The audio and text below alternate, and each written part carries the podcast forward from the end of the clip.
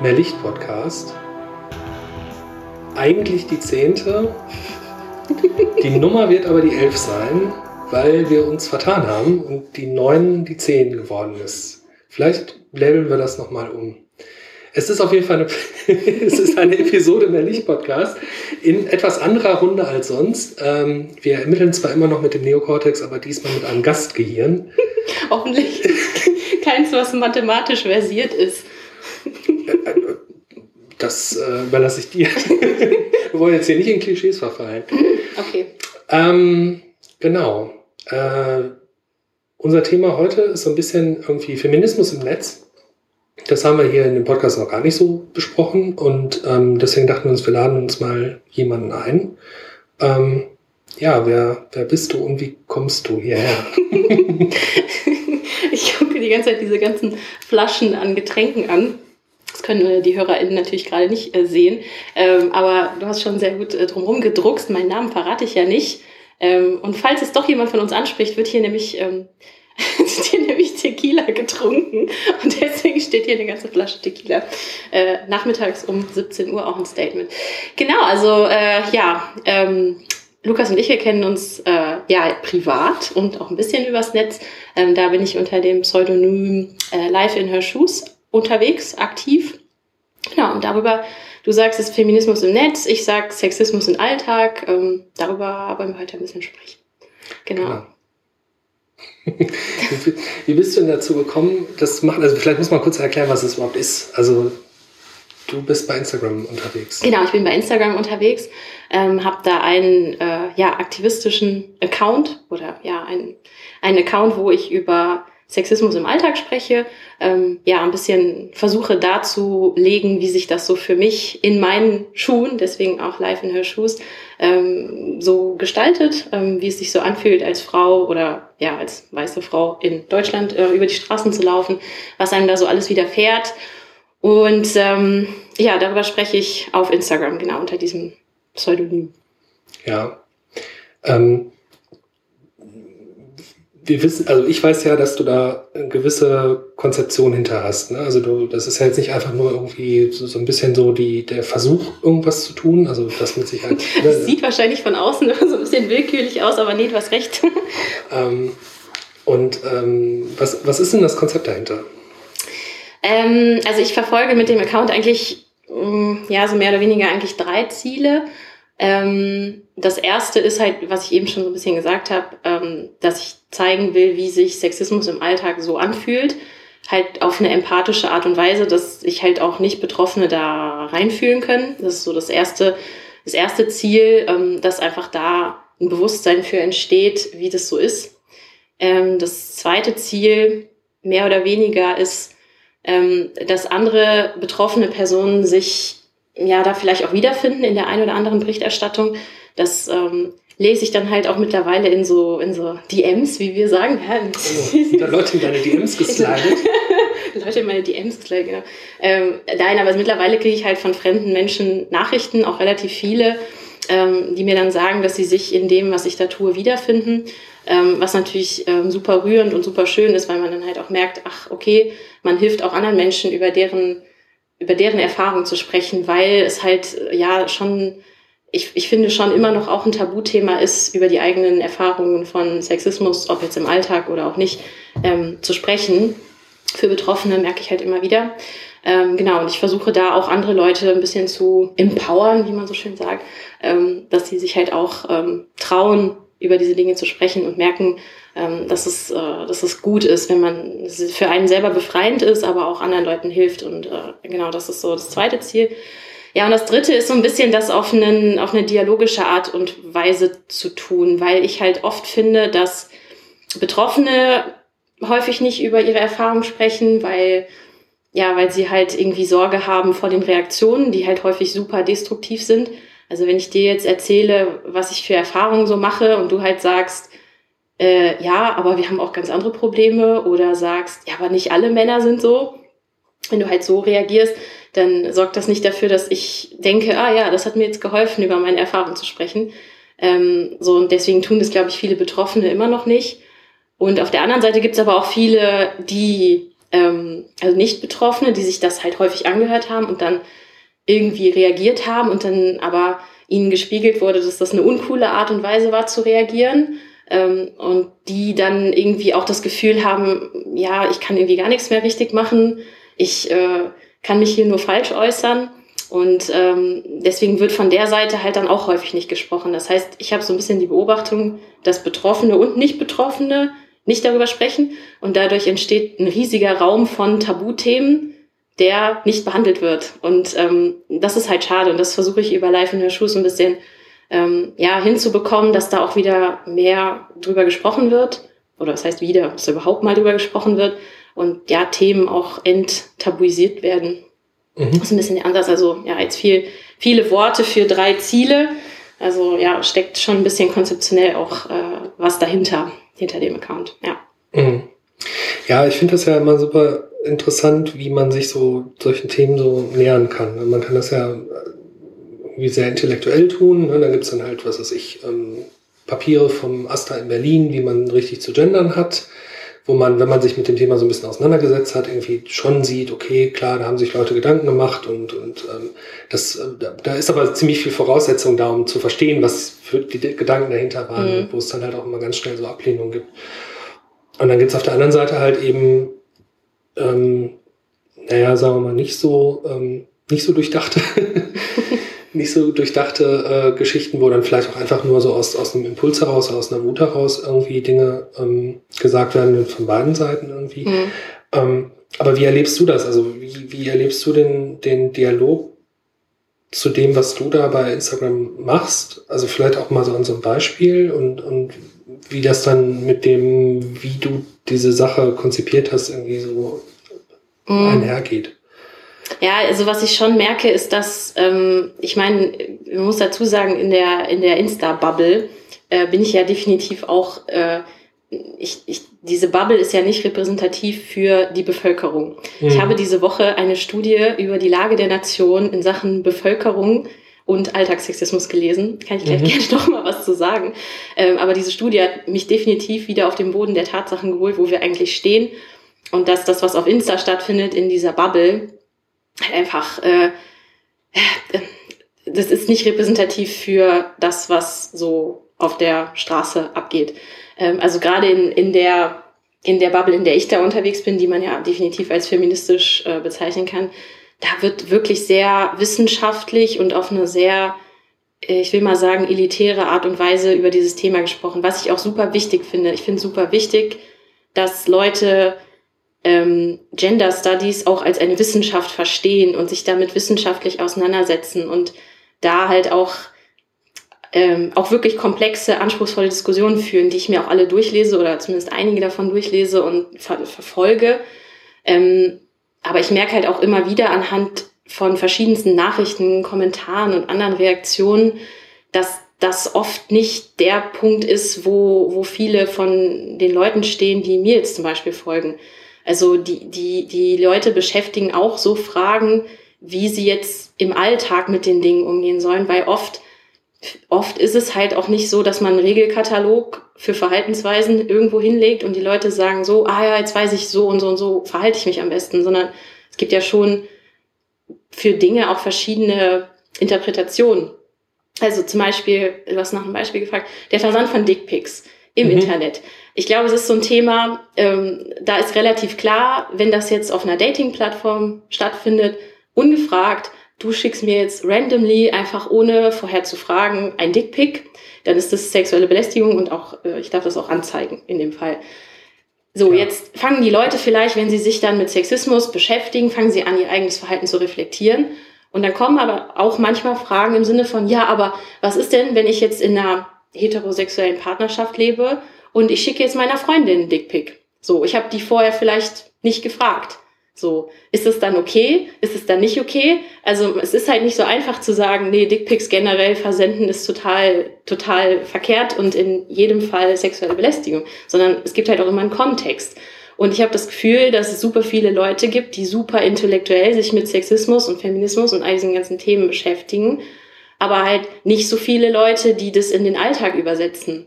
Und das merke ich schon auch, auch, ja, auch auf Insta, dass es eigentlich, ähm, ja, alle haben irgendwie einen verschiedenen Standpunkt, wo sie gerade stehen. Und es gibt nicht viele Leute, die irgendwie so, so eine Art Dolmetscherfunktion da auch einnehmen. Weißt du, was ich meine? Mhm. Ja, ich, ich glaube, ich verstehe ja schon. Ja. Ich finde das ähm, an der Stelle immer so ein bisschen interessant, also gerade dieses Thema Dickpics. Ähm, also ich weiß, dass das ein Phänomen ist. ähm. Und ich finde das irgendwie auch immer so, so, so leicht, leicht Fremdscham behaftet, weil ich mir halt denke, so, ähm, also man kann ja in der konsensualen Kiste miteinander tun, was man will. Also da, da, da sind meine, meine moralischen Grenzen sehr weit. Ähm, aber ich meine, man kann ja vor allem mal fragen. Also ich meine, das ist doch das Einfachste, was es gibt. Also es ist auch bei den meisten Dingen so. Also ja, habe ich immer das Gefühl, ähm, ja. Dass man, dass man ja ganz viele Sachen irgendwie klären kann, indem man einfach sagt so, ist es jetzt okay für dich, wenn ich dich frage, ob ich dir, keine Ahnung, meine Telefonnummer geben darf, jetzt in einem Partykontext oder so. Ja. So, und dann muss man halt auch mit einem Nein klarkommen, so. Ähm, und das ist dann auch, das ist dann halt einfach Teil des Spiels. Ich meine, ich mache sowas auch nicht, aber da, na, trotzdem, also, mhm. aber es ist, es ist auch eigentlich relativ einfach. Wenn ich nicht weiß, ob irgendwas okay für mein Gegenüber ist, dann sage ich doch so, ey, ähm, ist das okay für dich? Und wenn die Antwort ja, mach mal ist, dann mhm. kann man ja äh, Gott weiß, was miteinander tun. Ja, manchmal ist es so leicht, ne? Also in, in unserer Denkweise ist es tatsächlich sehr häufig gar nicht so kompliziert, aber ähm, ja, ich meine, äh, bei, gerade jetzt beim Versand von, von Dickpics geht es ja nicht darum, ähm, der anderen Person einen Gefallen zu tun. Dementsprechend fragt man natürlich dann auch nicht vorher. Also zumindest bei dem ungefragten, äh, beim ungefragten Es mag ja Leute geben, die denken, dass man damit Leuten einen Gefallen tut. Also. Ich glaube, dass es, ich, weil ich weiß es auch nicht, ich versende auch keine Dickpics im Internet. Was? Aber ähm, ich glaube, in den seltensten Fällen äh, ja, ist das, ist das so. Also, dass dann, dass dann jemand, weiß ich nicht, denkt, dass er dem, dem Gegenüber damit einen Gefallen tut. Also, äh, äh, das glaube ich auch nicht. Ich glaube, dass es eine Form von Gewalt ist, ähm, in vielen Fällen. Und ich glaube, dass das bei vielen Dingen, über die du auch berichtest bei dir auf deinem Account, dass das halt viele Sachen sind, die eigentlich eher in so einen diffusen Gewaltzusammenhang fallen. Also mhm. wenn man jetzt über so Sachen spricht wie Catcalling, was ja jetzt auch in letzter Zeit ein Thema war, mhm. da hast du ja auch zwei, drei Sachen zu gemacht. Ähm, dass es da ja nicht darum geht, irgendwie Leute anzusprechen in der Hoffnung, dass sie dann sagen, oh, du hast mich gerade irgendwie hier angesprochen. Von der Seite angesprochen. Danke für das Kompliment. Ich, lass uns mal ausgehen. ja, passiert ungefähr nie, glaube ich. Genau.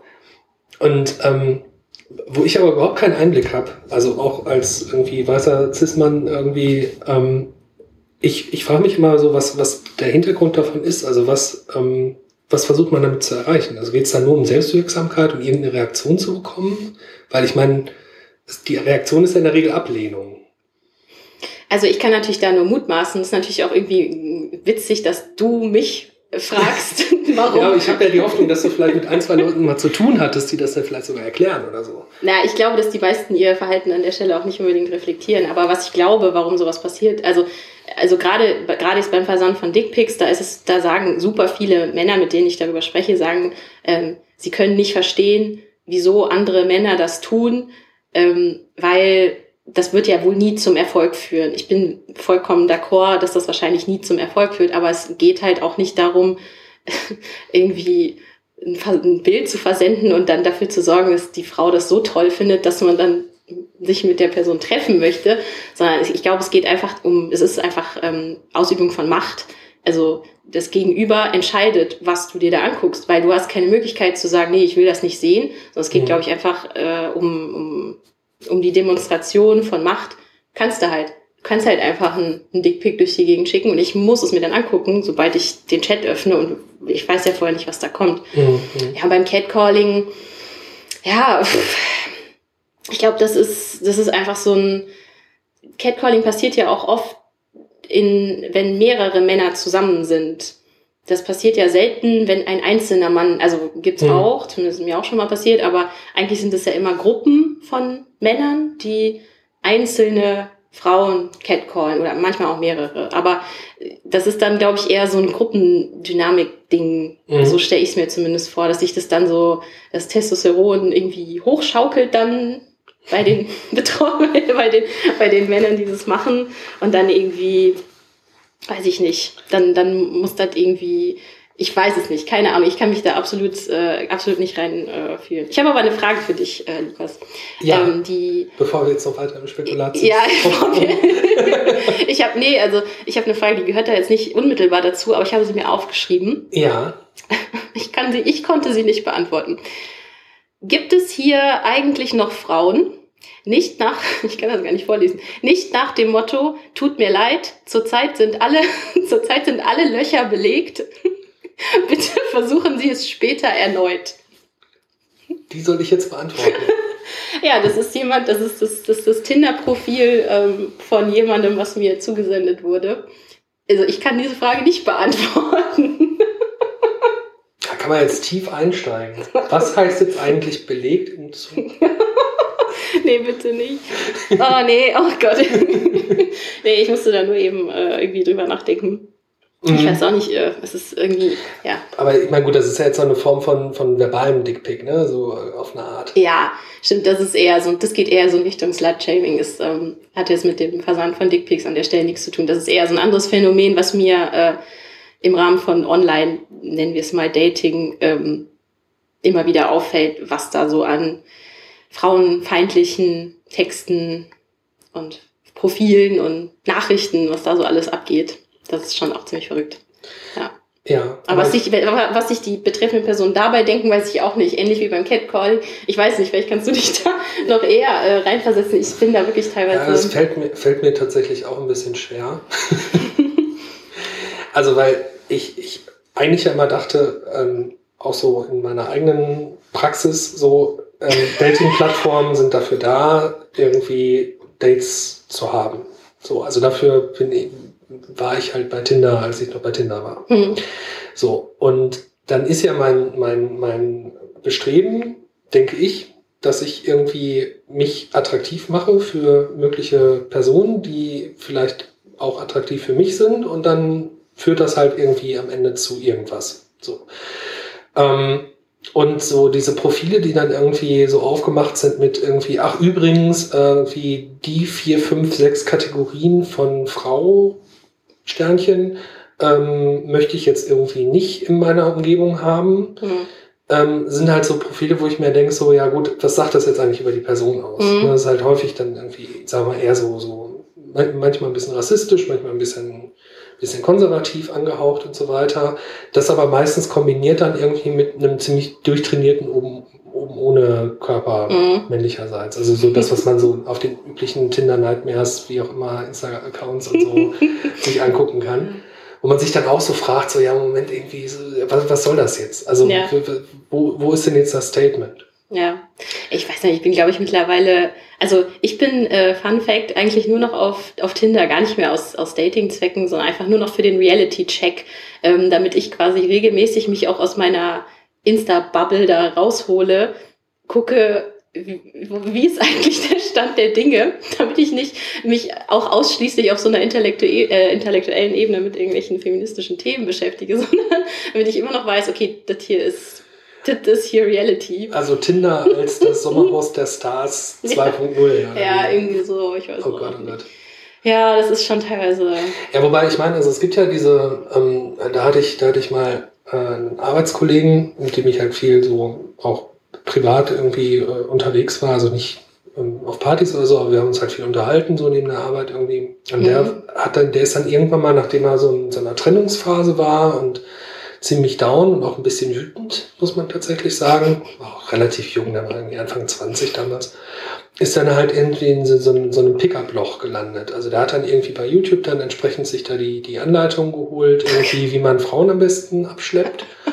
Und ähm, das ging dann halt tatsächlich so weit, dass er dann halt irgendwann angefangen hat, Bücher zu kaufen und Seminare zu besuchen und dann halt irgendwie ähm, so komplett in so einem Loch gelandet ist. Und ich meine, da ist vielleicht so ein Punkt, wo, wo ich dann, ähm, ohne das jetzt gutheißen zu wollen, im Gegenteil, ich finde es ziemlich toxisch, aber ähm, wo ich ein bisschen Verständnis für habe. Also diese Erfahrung von, man ist irgendwie abgewiesen worden oder man ist vielleicht auch nie so wirklich beliebt gewesen mhm. beim ähm, äh, avisierten Gegenüber so und ähm, versucht da jetzt irgendwie ähm, mit diesem, mit dieser, mit dieser Ablehnung, mit dieser Wut, die da mhm. vielleicht auch entsteht oder mit dieser Frustration irgendwie klarzukommen.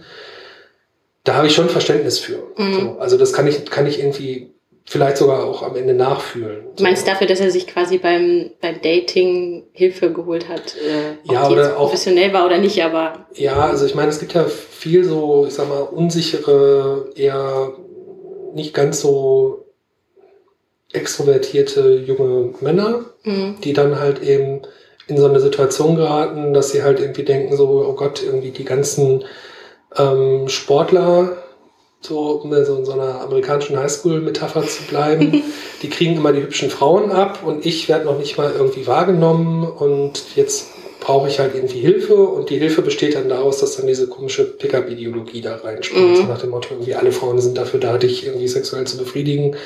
Ähm, sieh mal zu, dass du hier die zwei, drei Psychotricks anwendest, damit mhm. das dann auch passiert. So. Und ich meine, das ist halt, das ist halt gefährlich, aber ich glaube, das ist so ein bisschen also da kommt das vielleicht auch so ein bisschen her. Mhm. Ja, ich, ich kann es bis, also ich kann es schon ein bisschen verstehen, was du beschreibst, so diese, diese Verzweiflung. Das wäre jetzt wahrscheinlich eine, eine sehr, oder auch diese Wut, das wäre jetzt wahrscheinlich eine sehr philosophische Diskussion, die wir anfangen müssten über Selbstwertgefühl und so weiter, ähm, weil ich glaube, dass darin sehr, sehr viele Phänomene, die uns so begegnen, irgendwie begründet liegen. Ähm, das kann ich schon nachvollziehen. Ich habe allerdings witzigerweise vor zwei Tagen von einem Freund genau so einen Dating-Leitfaden irgendwo im Internet geschickt bekommen. Mhm. Ähm, und also ich fand, ich fand das alles, was ich da gelesen habe, fand ich fürchterlich. Also mhm. das fing schon damit an, also unabhängig davon, dass das war so eine Liste mit, äh, mit 25 Sprüchen, wie man Frauen auf Tinder anschreiben soll. Mhm. Und dann stand da natürlich auch drumherum ein ganzer Text von wegen, es führt auf jeden Fall zu Erfolg. Und von diesen 25 Sprüchen habe ich 23 gelesen und dachte, oh mein Gott, da würde ich niemals drauf antworten. Da war zwei, wo ich dachte, ja, je nach Tageslaune und vielleicht auch nach Alkoholpegel fände ich die witzig. Aber so, also, und damit fing es schon an, dass ich sagte, das würde niemals bei mir funktionieren. Das heißt natürlich nicht, dass es nicht bei anderen Frauen funktionieren würde. Aber ähm, alleine schon, dass das so sehr pauschalisiert wird, was funktioniert und was nicht funktioniert, das impliziert ja schon, dass alle Menschen eines Geschlechts irgendwie ganz, ganz ähnlich oder gleich sind. Mhm. Und alleine schon mit dieser Denke lese ich dann diese Seite und denke mir so, nee. Und also, und auch der ganze Text drumherum ist so ultra, ja, in meiner Bubble will man jetzt sagen, misogyn, ja, also mhm. frauenfeindlich, also, also, also alles, alles, was man da liest, ist halt wirklich so, also ich finde das auch richtig cringe. Ich schäme mich richtig. Ich, ich lese es dann und denke so, echt? Also Männer denken wirklich, oder dieser, dieser Coach denkt, er müsste seinen Coaches vermitteln, dass es total erstrebenswert ist, unbedingt eine Frau zu klären auf Tinder und dass wir alle, alle Frauen sind ja die, die coolen, diese Highschool-Frauen, die sind alle, alle busy und die, es, es ist wie so ein richtiger, wie so ein, ja, wie so ein, wie so ein, ja, wie so ein richtiges, wie so ein Wettrennen, wer da irgendwie die krasseste Frau abkriegt. Und ich mhm. finde das so unangenehm zu lesen, wirklich. Weil das, das spricht ja jeder Person, sowohl den Männern als auch den Frauen, jede Individualität ab, finde ich persönlich. Und noch dazu, finde ich, diskreditiert das auch alle Männer. Wenn du da so einen Coach hast, der irgendwie sagt, so, ich erkläre euch jetzt, wie das hier läuft, dann heißt das ja, dass er denkt, dass kein, kein Mann in der Lage ist, sich selber von seiner Persönlichkeit her so darzustellen, dass das wohl für irgendeine Frau interessant sein könnte. Also da denke ich mir, äh, sind wir da echt an dem Punkt, was so Social Skills angeht? Ich finde das echt, ich weiß nicht, ich schäme mich immer sehr, wenn ich sowas lese. Ja, ich kann das nachvollziehen. das für, mich, für, mich, für mich ist das vielleicht sogar noch ein bisschen schlimmer, weil ich werde ja mit sowas assoziiert, also zumindest geschlechtertechnisch. Ja, ja, ja. Ähm, nee, aber ich meine, was ich halt immer so auch da äh, schwierig finde, ist halt eben, klar, auf der einen Seite nennt dieses Misogyne so, das wird halt dann irgendwie zum Objekt, ne, so eine Objektifizierung und so eine Pauschalisierung, ist vielleicht auch so ein bisschen der Konnex ne, zwischen Sexismus und Rassismus an der Stelle, ne, so man wirft halt alles so in einen Topf und sagt dann auch übrigens, der richtige Umgang mit ist ist ja bei allen, bei allen Ismen, Ismen so, ja. ja, ja. Ähm, Aber jetzt so in, in, dem, was du da tust, ähm, findet sich das wieder? Also ich meine jetzt klar, du wirst wahrscheinlich jetzt nicht aufgrund deines Accounts Anmachsprüche per DM bekommen, aber ähm, oder? Du grinst gerade so. Ei, ja, ah, ich, ich, will jetzt nicht zu sehr haten auch, ne, weil ich habe eigentlich an sich die, die Menschen, die mir da folgen, sind eigentlich durch die Bank weg sehr, sehr nette.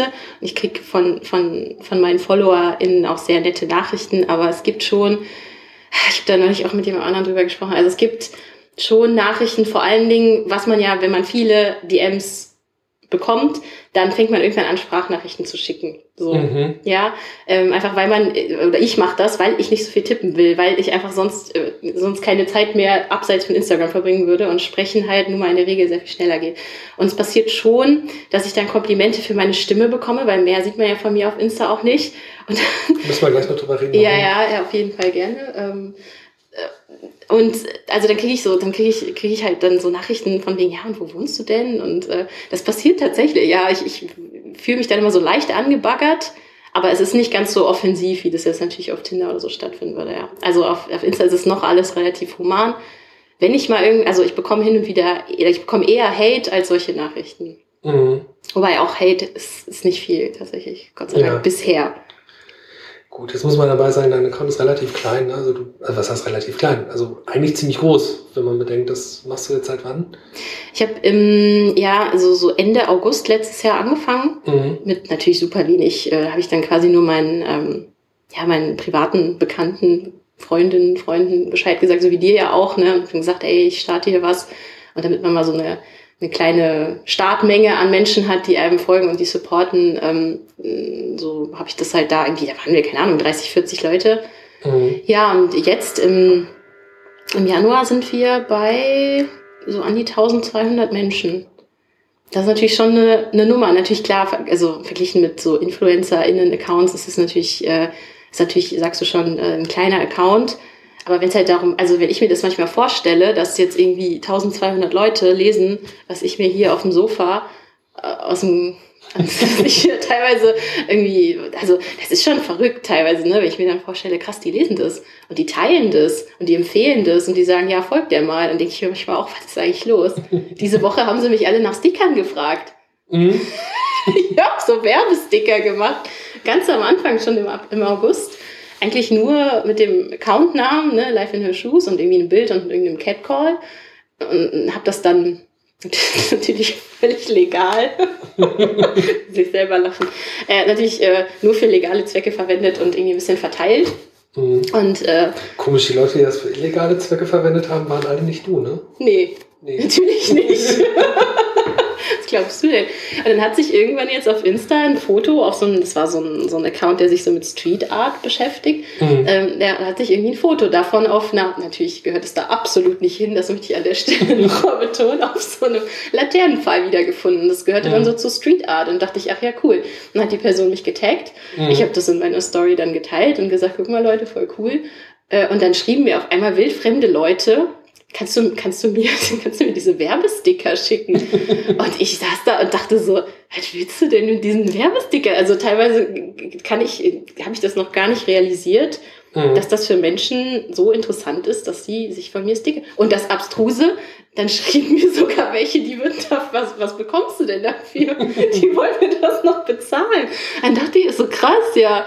Und ich kriege tatsächlich auch häufiger Nachrichten, dass Leute mich finanziell supporten wollen. Es ist schon, Mhm. Teilweise surreal für mich. Von daher, ja, du sagst natürlich richtig, es ist ein kleinerer Account, aber für mich ist es trotzdem teilweise ja, völlig abstrus. Ja, ich kann mich daran erinnern, wir haben uns irgendwie vor ein paar Monaten mal darüber unterhalten. Da meintest du, es gab irgendwie so einen Punkt, an dem du nicht mehr die Leute kanntest, ja. die dem Account folgen. Ja. Und ist das so ein, so ein, so ein das war wichtig. Also es gab bestimmt mehrere so, so Punkte, wo, wo, wo, also ich meine, ich bin ja in dem ganzen Social Media Ding ähm, in dem Sinne neu. Ich meine, du kennst ja meinen privaten Account, da passiert ja nicht viel. Da gibt es mhm. ein bisschen Tier-Content, ein bisschen Natur-Content, ein bisschen Scheiße. Aber in diesem ganzen aktivistischen Kontext bin ich ja auch komplett neu. Und ähm, mich irritiert diese Türsummer da unten. Ja. also äh, ist nicht hier. Ich bin ja, na, ich weiß, ich bin, ich bin ja in dem, äh, in dem, ja, in diesem ganzen, ähm, in diesem ganzen Kontext ja irgendwie neu und ich wusste halt überhaupt nicht, äh, wie das so abläuft, wenn man so einen Account startet. Und es gab tatsächlich einen Punkt, da fing das an, dass mir dann auf einmal Leute gefolgt sind, die ich nicht mehr kannte. Mhm. Das, war, das war schon ein komischer Moment. Ich dachte, ach krass, jetzt sind die hier wegen deinem oder wegen deines Contents so. Die, die kennen dich nicht mehr. Die, mhm. die, supporten dich nicht, weil du gesagt hast, ey, ich geb dir mal ein Bier aus, wenn du mir hier folgst. So wie ich das bei dir gemacht habe. Huni unterm Tisch durchgeschoben, kaufen mir mal ein paar Leute. Äh, nee, aber also das war tatsächlich ein verrückter Punkt, ja. Also, ja. Mhm. Ja, wie fühlt sich das denn überhaupt an? Also ich meine, wir jetzt hier so mit unserem Podcast, also wir haben, glaube ich, am Ende ja, eher weniger äh, HörerInnen, also ihr HörerInnen, die ihr uns jetzt hier gerade hört, seid ein exklusiver Club von Erleuchteten. Beleuchtet, ist ja mehr Licht hier und so. Nee, aber ähm, äh, wie, ich meine, das ging ja echt schnell. Ne? Das waren ein paar Monate und irgendwie plötzlich war das dann halt da. Mhm. Und ähm, jetzt war halt eh auch mal die Frage, ähm, auch, auch im Vorhinein jetzt hier zu, der, zu, dem, zu dem Podcast. Ähm, ähm, du hast eine ganz bewusste Entscheidung getroffen, da nicht, nicht mit Klarnamen und Gesicht und so weiter mhm. ähm, zu sein. Mhm. Ähm, warum? Ähm, also das sind jetzt natürlich äh, zwei Fragen. Also die erste Frage, wie fühlt sich das an? Also in erster Linie macht das ziemlich viel Spaß, mir zumindest, mhm. weil ich da dann auch einen Ort habe, erstmal, wo ich selber Dinge verarbeiten kann, die ich ehrlicherweise, bevor ich da im Netz so offen drüber gesprochen habe, nicht mit vielen Menschen besprochen habe. Ähm, also so zum Beispiel sexuelle Gewalt oder solche Dinge oder irgendwelche Catcall-Situationen, die mich echt krass mitgenommen haben. Ähm, und es ist halt super schön, einen Ort zu haben, wo man sowas verarbeiten kann. Und es ist ein echt, echt schönes Gefühl zu merken, dass man anderen Menschen damit hilft, dass die ihre Sachen auch verarbeiten. Ähm, und wenn ich da so, so wirklich, ich kriege regelmäßig echt, echt nette Nachrichten, ähm, die rühren mich dann teilweise zu Tränen, weil ich denke, ach krass, ey, du, du, ich hätte niemals gedacht, dass das dass man auch so eine, ich sag mal, so eine Selbstwirksamkeit aus so, ein, aus so einer Scheiße rausholen kann, die einem mhm. da ja irgendwie widerfahren ist. Es fühlt sich manchmal, also ich merke schon, je mehr Menschen mir da auch folgen, desto größer wird irgendwie, oder fühle ich zumindest auch eine Verantwortung. Mhm. Also ich muss mir da schon immer auch Gedanken machen. Das sieht dann immer so einfach aus, ja, so ein Post, irgendwie ein, eine, also einer pro Woche oder manchmal einer alle zwei Wochen oder so. Ähm, aber da, da fließt schon auch viel Strukturarbeit rein und Formulierungsarbeit, wo ich mir denke, ja, hm, kann man es so ausdrücken? Äh, weiß ich nicht, trittst du damit jetzt Leuten auf den Schlips? Die Situation hatte ich erst letzte Woche noch, als ich über Kondome geschrieben habe. Äh, da, das müssen wir auch unbedingt besprechen, ja. Ähm, da da, da habe ich halt auch echt mir Gedanken gemacht, wie ich das am besten mache. Ähm, von daher, ja, und ich, ich sehe mich natürlich schon auch in der Verantwortung, Sachen ja nach dem besten Wissen und Gewissen, wie ich sie selber halt auch weiß, darzustellen. Ich bin zwar nicht der wissenschaftlichste Account, den man da findet, dafür bin ich ja auch nicht da, habe ich am Anfang auch erklärt, aber ich habe schon eine Verantwortung auch da, dass ich da keinen völligen Scheiß reinschreibe. Mhm. Das, äh, das, das spüre ich schon, je mehr Leute da äh, mir folgen. Ich meine, klar, die können mir auch wieder entfolgen, aber ich meine, ne, ich weiß nicht, ob ich sagen könnte, dass ich da meinungsbildend unterwegs bin, aber zumindest meinungsunterstützend Mhm. Und ich will halt da nicht irgendeine Kacke propagieren. So, deswegen denke ich da schon sehr viel drüber nach. Ähm, zum Thema Anonymität. Ja, ist ein spannendes Thema, hat mehrere Facetten. Also ganz am Anfang habe ich mich dafür insofern entschieden, einfach aus, ähm, aus Angst auch, ganz mhm. ehrlich. Ähm, ich habe ja auch erzählt, dass ähm, mir auch schon mal ein Mann ähm, ein Pfeilchen geschlagen hat ähm, im Club, nachdem ich mich nicht ähm, begrapschen lassen wollte. Und mhm. ähm, also auch wenn man jetzt im Alltag gecatcalled wird von einer Gruppe von, oder wenn ich gecatcalled werde von einer Gruppe von Männern, dann weiß ich auch manchmal nicht, wie ich dann reagieren soll, weil ich Angst davor habe, dass mir Gewalt widerfährt. Und ähm, ich kann einfach manchmal nicht einschätzen, wie die Gewalt im Internet, wie heftig die so werden kann. Und ähm, ich möchte die Möglichkeit haben, mich von Insta auszuloggen, ohne Angst zu haben, dass hier irgendwann Leute, keine Ahnung, mir auflauern. Ja. Ist vielleicht auch eine völlig irrationale Angst, keine Ahnung. Ich meine, das macht wahrscheinlich auch kein Schwein, schon gar nicht bei dem, bei dem Content, den ich mache, aber zumindest war es am Anfang ein sehr großer Gedanke, einfach so ein, so ein Sicherheitsgedanke. Ne? Ähm, das hat sich dann mit der Zeit so ein bisschen entwickelt. auch dahin, dass äh, ich halt auch gemerkt habe, dass es eigentlich auch ganz cool ist, wenn es halt mal nur ähm, um, um Inhalt geht. Also mhm. Also wenn die Leute mir folgen, dann folgen die mir nur wegen des Contents, nicht weil ich so oder so aussehe oder weil das ja häufig, habe ich zumindest das Gefühl, auch im Alltag irgendwie eine Rolle spielt.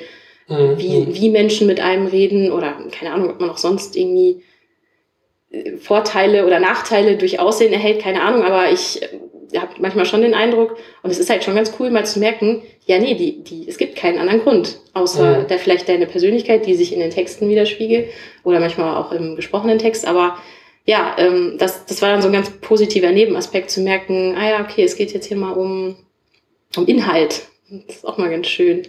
Mhm. Ja, und ähm, ich habe auch ein bisschen, also vielleicht noch der dritte Aspekt, ähm, ich habe manchmal auch keinen Bock auf, auf Hate, also jetzt gar nicht so auf, auf Gewalt, sondern auch auf so, ja, was halt häufig passiert im Alltag, wenn man erzählt, ja, ich wurde da und da mal gecatcalled oder irgendwie belästigt oder so, dann findet irgendwie häufig so ein, so ein Check statt, ob man ausreichend, ausreichend hot ist, damit das wohl passiert sein kann. Obwohl das ja eine super subjektive Empfindung ist mhm. fängt das halt dann häufig an, dass Leute anfangen, einem die Erfahrung abzusprechen, weil sie sagen, na ja, also als ob da jetzt äh, 300 Leute sich oder 400 Leute sich äh, auf einem Basketballplatz versammeln und dich catcallen. Das kann ich mir jetzt wirklich nicht vorstellen, weil halt dann die Einzelperson sich das von sich selber vielleicht nicht vorstellen kann.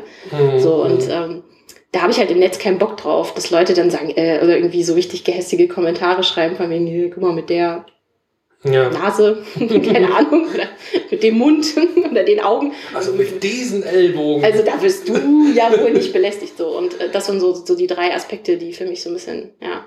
Aber da kannst, das würde mich mal interessieren, weil du mich natürlich auch ähm, äh, als, als Privatperson kennst. Wie ist es so, quasi das anonyme, das anonyme Ich und das äh, das reale Ich? Also findest du mich da wieder ähm, auf diesen ganzen Texten oder, oder ist das irgendwie für dich, sind das zwei verschiedene Personen?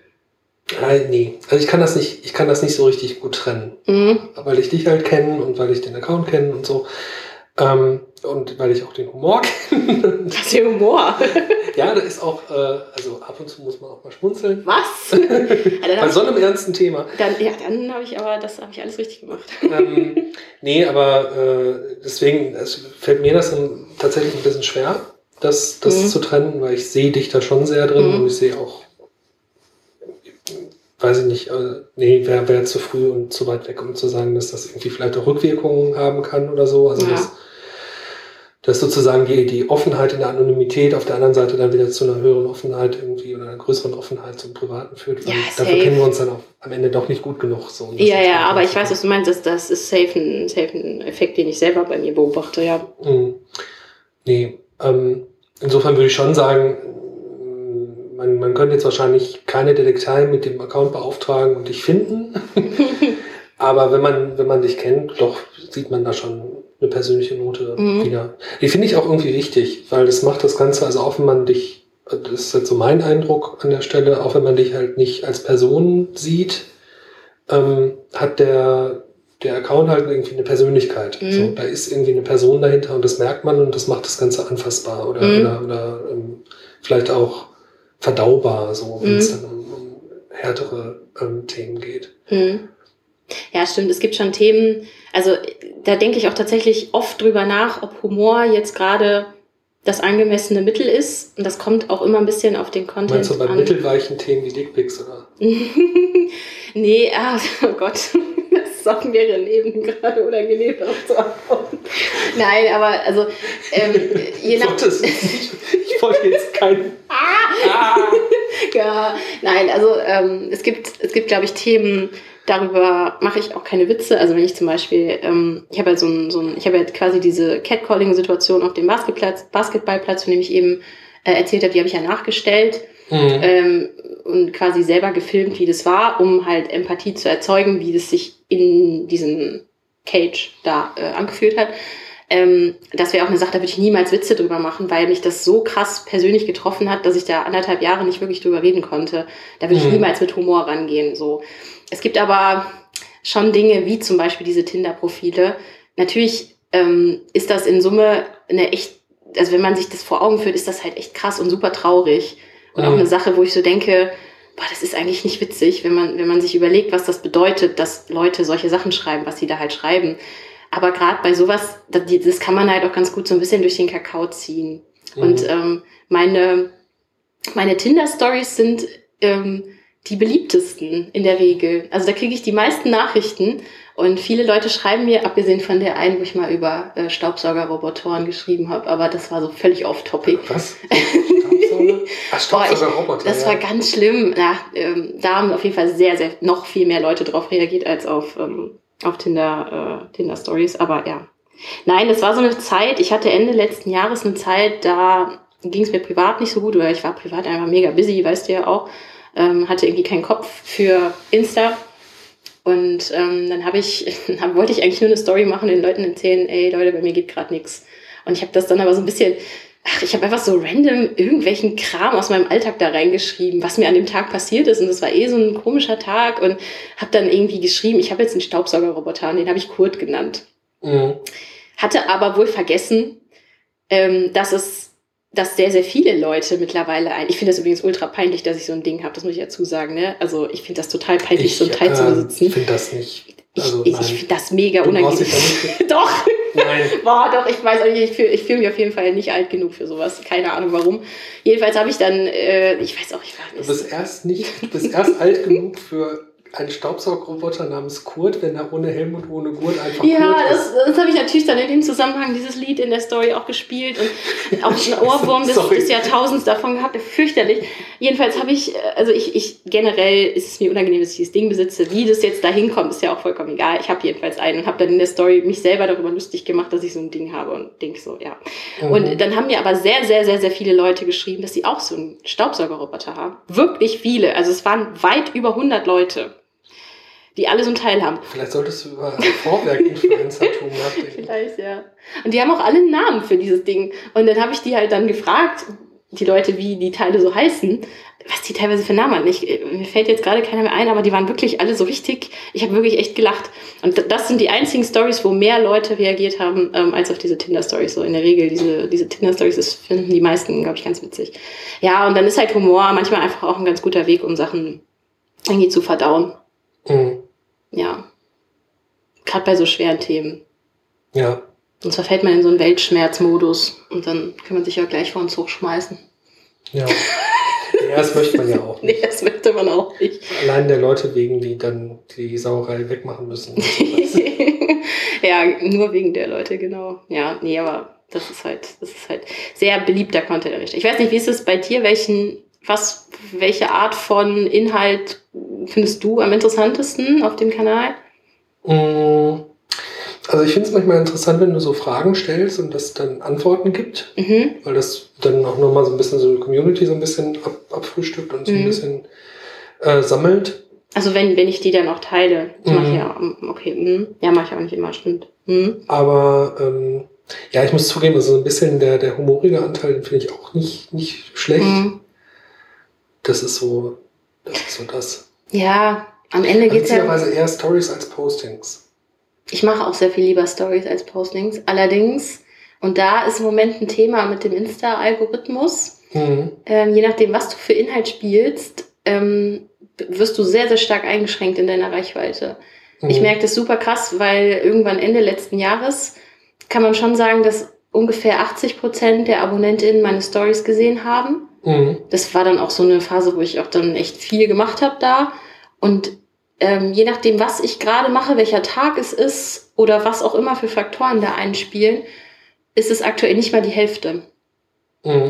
Je nach Tag tatsächlich. Vor allem, wenn ich Sachen reposte, die im feministischen Kontext sind. Das fällt auf. Das fällt allen. Man ist ja mittlerweile dann irgendwann auch vernetzt in so einer Mhm. aktivistischen Szene. Das fällt allen auf. Ähm, es gab da irgendwie, glaube ich, mal ein, Update der Insta-Nutzungsbedingungen irgendwann Ende letzten Jahres und das ist echt mies. Ähm, wenn du nämlich dann Content machst, der, das klingt ja so richtig pretentious, der shareable ist, Mhm. Stories sind ja nicht shareable, ähm, also Postings halt oder Videos, ähm, dann ist es etwas leichter, weil dann können die Leute das teilen, dann bekommst du wieder mehr Reichweite. Das heißt, eigentlich mir machen Stories viel mehr Spaß. Aber fürs, für den Account, wenn, wenn ich denn wollen würde, dass er krass wächst, dann wäre shareable Content äh, wäre besser. Ah. Ja, ja wusste ich auch alles vorher nicht. Man steigt auch echt ein bisschen zu tief in dieses Game ein, ey. Ja, aber ich finde, das Game ist ganz interessant. Also, weil ähm, die Diskussion, die habe ich halt ganz generell immer mal wieder auch mit Leuten, auch im politischen Kontext gehabt. So, ist es eigentlich cool, dass diese Plattform so ein bisschen wahrgenommen werden als so neutrale Mittler, die halt, auf denen halt irgendwie sowas stattfindet. Dann findet da halt, was weiß ich, Netzfeminismus und äh, Alt-Right nebeneinander irgendwie mhm. statt. Und dazwischen halt irgendwie noch so ein bisschen Werbung und irgendwie ein paar Leute, die Cat-Content äh, äh, verschicken oder, oder ihre, ihre Mittagessen irgendwie posten und so. Aber am Ende ist es ja so, dass, dass ähm, auf der einen Seite natürlich ne, es dir wahrscheinlich jetzt sagen wir mal mit einer einfachen Webseite nicht so einfach möglich gewesen wäre, regelmäßig 1200 Leute irgendwie mit Content zu beschicken. Ähm, und trotzdem unterliegt man sich ja irgendwie so den, den Mechanismen dieser Plattform. Mhm. Und da frage ich mich halt tatsächlich, also wie, wie du dazu stehst, also wie man, wie deine Kritik da aussehen würde oder was mhm. du dir ja vielleicht auch von den Plattformen der Community, was auch immer wünschen würdest. Ja, das ist, äh, das ist ein super das will ich schon wieder zweigleisiges Schwert sagen, ne? weil ich ja immer Redewendungen durcheinander werfe. Ein zweischneidiges Schwert. Du wolltest dich noch von Zug werfen. ja, vielleicht nichts daran. Zug-Content. Äh. Ah, ja, nee, ähm, das ist super schwierig. Ähm, Finde ich super schwer zu beantworten. Also generell stimmt das natürlich, dass man in einer Website niemals so viele Menschen, viele in Anführungszeichen, erreichen könnte. Mhm. Ähm, auf der anderen Seite äh, finde ich diese, ist, ist diese, ich zeige nur Happy Sides of Life auf Insta Einstellung, was die Plattform ja hat, ne? Mhm. Ähm, ist natürlich ein bisschen abträglich, wenn du so kritischen Content machen willst. Ähm, das ist halt, dann manchmal denke ich, ist es dafür nicht die richtige Plattform. Manchmal auch gerade bei so redeintensiven Themen habe ich sowieso das Gefühl, dass Insta eigentlich da nicht die richtige Plattform ist, aber man erreicht damit halt schnell ähm, viele Menschen. So. Und das, ähm, das ist eigentlich schon eigentlich ein sehr positiver Aspekt. Und es macht halt einfach auch mega Bock, ne? Wenn man nicht so den kommerziellen Teil da sieht und die ganze Werbung, den ganzen Scheiß. Es ist schon auch eine coole, eine coole Sache, weil man irgendwie so im, in den, man kann sich so in den Alltag der Leute rein sneaken. Aber mhm. auf eine Art und Weise, wo halt jeder selber entscheiden kann, was er sich vielleicht anschaut oder mehr oder weniger er oder sie sich anschaut. Aber ähm, es ist halt irgendwie eine coole, eine coole Art, am, am, am Alltag der Leute teilzunehmen. Ähm, womit ich mich eher beschäftige, ist, dass, dass das mich persönlich nicht so sehr betrifft, weil wir wissen alle, dass, dass Plattformen wie Instagram funktionieren über äh, Sucht oder darüber, dass man, dass die Leute abhängig werden können davon. Mhm. Und ich muss selber halt einfach schauen, dass äh, ich, ich mm, also ich habe zum Beispiel sehr klare Zeiten, wo ich da aktiv bin und Zeiten, wo ich da nicht aktiv bin. Ich habe Zeiten, in denen ich Nachrichten beantworte, Kommentare beantworte und Zeiten, wo ich überhaupt nicht in die App reingucke, beziehungsweise nicht auf den, mhm. auf den Live in Her Shoes Account reingucke. Einfach auch, um mich da selber vorzuschützen, dass das nicht passiert. Das war nämlich am Anfang eine sehr große Sorge, bevor ich diesen Account äh, gemacht habe, dass, äh, dass mir das passiert. Und man darf sich halt nicht, man darf, man darf seine eigene Wirksamkeit einfach nicht an Reichweite in Zahlen oder gesehene Stories oder gelikte Posts messen, weil das, ja. das macht halt super schnell, super schnell abhängig und deprimiert. So, ich keine Ahnung, freue mich einfach über jede liebe Nachricht, ähm, die mich motiviert weiterzumachen, über jeden netten Kommentar. Ich freue mich voll, wenn Leute meine Beiträge irgendwie teilen und sagen, ey, guckt euch das an oder meinen Account empfehlen oder mir folgen, super gerne. Aber man kann, man kann das nicht an Zahl koppeln, ansonsten, ach, ansonsten ist es eine ganz, ganz unangenehme Spirale, in die man sich ja begibt. Das ist mir halt sehr bewusst und da sollte allen anderen auch bewusst sein, die da irgendwie aktivistisch unterwegs sind. Ne? Mhm. Ja. Es ist, ja, es ist so ein bisschen Mittel zum Zweck. Ich glaube, wenn es eine bessere Plattform gäbe, würde ich dahin gehen. Mit genauso vielen Leuten würde ich das da machen. Aber es ist noch nichts Besseres äh, in, in, in, gleichen, in der gleichen Form irgendwie da, ne? Ja. Ja, gut. Ello gibt es noch, aber das ist eher so für künstlerischen Content. Aber da sind doch nicht so viele Leute, nee, oder? Nee, also nicht, nicht annähernd. Ich weiß auch gar nicht, ob es das noch so in der ja. Form gibt. Ja, gerade wenn man halt irgendwie den Anspruch hat, ähm, Alltagssexismus für die, ich will nicht sagen für die breite Masse, aber so für, für viele Leute irgendwie zu repräsentieren, dann macht es schon auch Sinn, dass man auf einer Plattform ist, wo viele Leute sind. Mhm. Diese elitären Diskussionen müssten vielleicht teilweise nicht da stattfinden, diese in Anführungszeichen elitären Diskussionen, irgendwelche wissenschaftlichen Auseinandersetzungen mit den Themen oder so, ne? Aber ja. Ja. Ähm, Kriegst du eigentlich auch aus der eigenen Ecke Kritik? Ähm, selten, ganz, ganz selten bisher. Ähm, ich habe aber immer Angst davor. nicht vor Kritik, aber vor, vor nicht vor so destruktiver Kritik. Ich mhm. lese halt häufig ähm, Beiträge, wo dann schon aus der auch feministischen Ecke andere feministische Accounts kritisiert werden, wo ich mich dann so indirekt angesprochen fühle und denke so, boah, echt, müssen wir darüber jetzt diskutieren? Also es sind halt teilweise wirklich, wenn man dann so einen Reality-Check mal macht, wo der Großteil der Bevölkerung gerade steht, dann frage ich mich manchmal, ob diese Kritik gerade, wem nützt die, wenn wir jetzt uns da innerhalb dieser feministischen Bubble noch weiter oder noch korrekter oder noch, ja, wie soll ich sagen, ähm, noch besser verhalten, was natürlich total wichtig ist, dass es, dass das stattfindet, aber manchmal denke ich, man könnte auch einfach nichts sagen dann. Und ich fühle mich dann immer so ein bisschen indirekt angesprochen, weil ich natürlich auch Content mache, der sehr auf Dialog ausgelegt ist. Ne? Da mhm. habe ich ja am Anfang erklärt, dass ich glaube, dass viel tabuisiert wird und Leute nicht, nicht über Sachen sprechen und dass ich glaube nicht, dass über eine sehr drastische Formulierung und ganz wenig Empathie in alle Richtungen, dass man diese beiden Lager zusammenführen kann. Das glaube ich halt einfach nicht. Mhm. Deswegen ist halt der Content, den ich mache, halt schon auch auf Verständnis und Dialog ausgelegt. Ich habe manchmal schon Sorge davor, dass ähm, ich da irgendwann so harsch für kritisiert werde, aber bisher äh, ist das noch nicht passiert. Vielleicht auch, weiß ich nicht, aber vielleicht auch, weil ich die ganze Zeit das versuche ja auch sprachlich immer als meine Wahrnehmung live in my shoes sozusagen darzustellen. Mhm. Ich stelle mich ja nicht dahin und habe irgendwie einen absolutistischen Anspruch auf, nur das, was ich sage, ist hier Gesetz. Ne? Mhm. Vielleicht hilft das, das auch so abzugrenzen und sich halt nicht da als die Feminismus-Päpstin hinzustellen, zu, denen, zu der irgendwie die Leute äh, predigen oder was auch immer. Aber ähm, ja, also vielleicht hilft das, keine Ahnung. Weiß ich nicht. Mhm.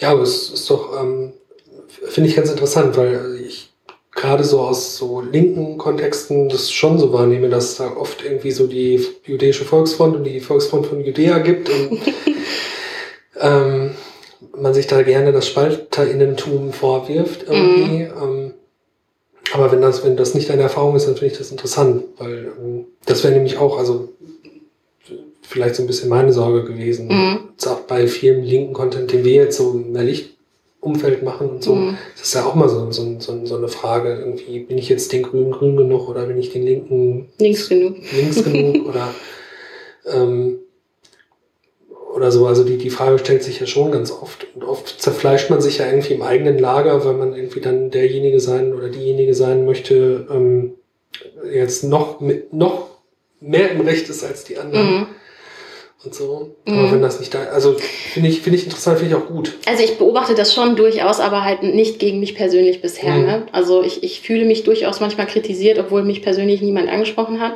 bisher. Mhm.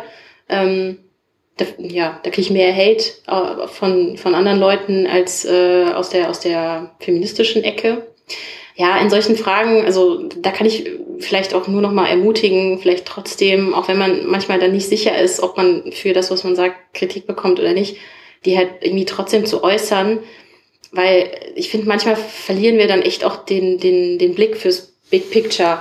Also ich meine, ich kann gerne noch mal auf diese Studie zu sprechen kommen, die ich diese Woche gelesen habe. Da waren nämlich mehrere Dinge drin, die mich echt ein bisschen erschüttert haben. Also die Studie hat halt, die ist vom Bundesfamilienministerium. Mhm. Wie, wie heißt das korrekterweise? BM Bundesministerium für Familie, Familie Senioren, Senioren, Jugend, Frauen und äh, so. Soziales oder so. Nenn, ja, nennen, genau, nennen wir es mal Familienministerium. Es ist ein bisschen peinlich, dass ich die Abkürzung nicht zusammenkriege. Ui, sorry. Ah. ich muss mal googeln parallel. Ist Irgendwas nicht, ist nicht mein, mein primäres Politik. BMFSJ oder sowas in der Art. ja. äh, ja, jedenfalls. BMFSFJ. Ja, genau. Das, aber es ändert sich ja auch alle paar Jahre dann so ein Ministerium, wenn irgendwelche Dinge wieder zusammen. Familie, Senioren, Frauen und Jugend. Ah ja, genau. genau. Das ist einfach nicht mein, mein Politikfeld. Ja gut, aber ähm, dieses Ministerium, was ja durchaus, ähm, wo man glaube ich auch sagen kann, das ist eine, ähm, eine verlässliche Quelle für mhm. aktuelle Zahlen und Studien und so weiter. Die haben endlich letztes Jahr eine ähm, neue Studie veröffentlicht, wo es darum ging, ähm, wie die Bevölkerung, also der Querschnitt der deutschen Bevölkerung, ähm, das Phänomen des Sexismus im Alltag wahrnimmt. Und dann haben die mal Leute befragt und geforscht und geforscht und so weiter. Und da gibt es jetzt Zahlen von, von ähm, Sommer letzten Jahres.